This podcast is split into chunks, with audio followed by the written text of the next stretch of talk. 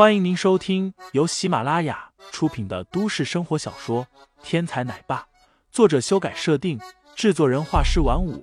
感兴趣的听众老爷们，赏个三连，点亮我的关注，点亮你的夜空。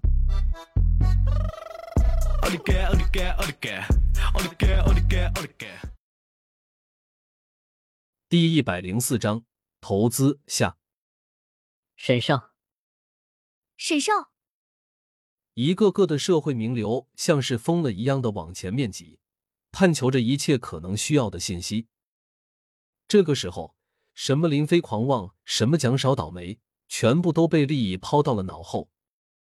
沈千文满意的看着下面的人群，一股满足感油然而生。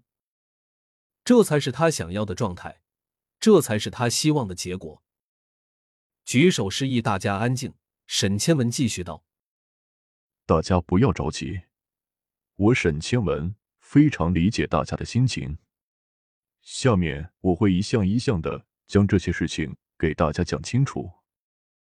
今天既然让大家来参加这个酒会，就是认可大家都是有这个资格来参与南湘子集团的这项投资的。”沈千文这么一说，大家也都纷纷安静了下来。是啊，如果不是想让大家也参与其中，沈千文和蒋一南就不会花费心思组织这个酒会，将明珠市的上流人士都组织在一起了。各位，南湘子集团的投资，想必大家也都了解，每一次投资都牵扯特别大，其要求和规模根本不是一家企业所能承受的。所以，我和蒋兄组织这次酒会，就是希望大家都能参与其中。有钱大家挣，有财一起发。沈少、蒋少，心胸开阔，令人佩服。给沈少、蒋少点赞。人群再次沸腾，无论真心还是假意，大家的口中全是对明珠双杰的赞叹。沈千文满意的点了点头，而蒋一南一直黑沉着的脸也立刻有了笑容。目光不着痕迹的扫了一眼，还在远处带着孩子吃喝的林飞，还有一脸恬淡，对眼前的一切云淡风轻、自顾谈笑的两大美女，蒋一楠的心中闪过了一丝快意。南湘子集团的投资是孔少通过我和沈倩文进行的，这一次韩氏集团别想再染指分毫。眼看着别人分润这么大一块蛋糕，你们韩氏集团却不能参与其中。那种滋味一定很爽快吧？想象着等酒会结束，林飞、韩新宇等人一脸失落的样子，蒋一南的内心终于有了一点点满足。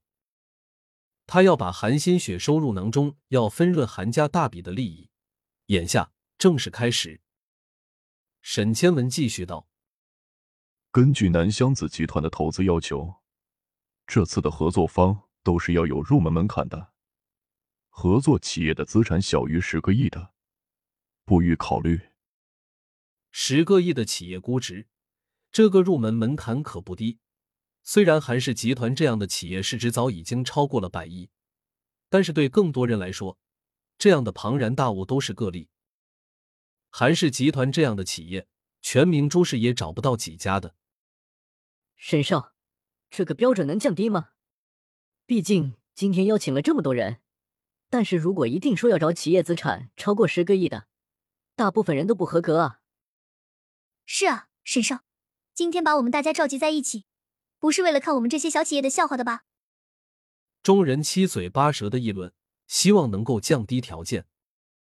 众位不用担心，我和蒋兄今天邀请大家来，自然不可能会让大家只能在这里看热闹。正所谓众人拾柴火焰高。南湘子集团这么好的投资项目，自然是大家群策群力才是真正的成功。沈千文话锋一转，又给大家注入了一针强心剂。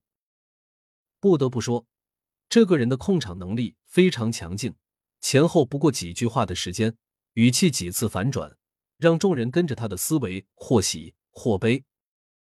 一些老牌的社会名流经验丰富，一看沈从文的表现就知道。明珠这个小地方困不住沈从文这样的人，一旦有一个机会，沈从文这种人立刻就可以跳出明珠的窠臼，走向全国的舞台，甚至是世界的舞台。这样的人物可比林飞那样只会打打杀杀的人物强多了。秦山是一位老企业家，如今已经六十多岁了。看着台上意气风发的沈从文、蒋一南两人，心中感慨万千。他是白手起家，没资源，没人脉，愣是依靠自己的埋头苦干，一步一步的创出了一个价值十几个亿的制造厂。创业的辛酸，他体会的最深。早年的时候，他因为啥都不懂，受过太多太多的罪，吃过太多太多的亏，曾经眼看着大把大把的机会。从眼前流逝，然后被一些远远不如自己的人因为有人脉而抓住，然后那人获取了成功，所以他深知人脉资源的好处。听众老爷们，本集已播讲完毕，欢迎订阅专辑，投喂月票支持我，我们下集再见。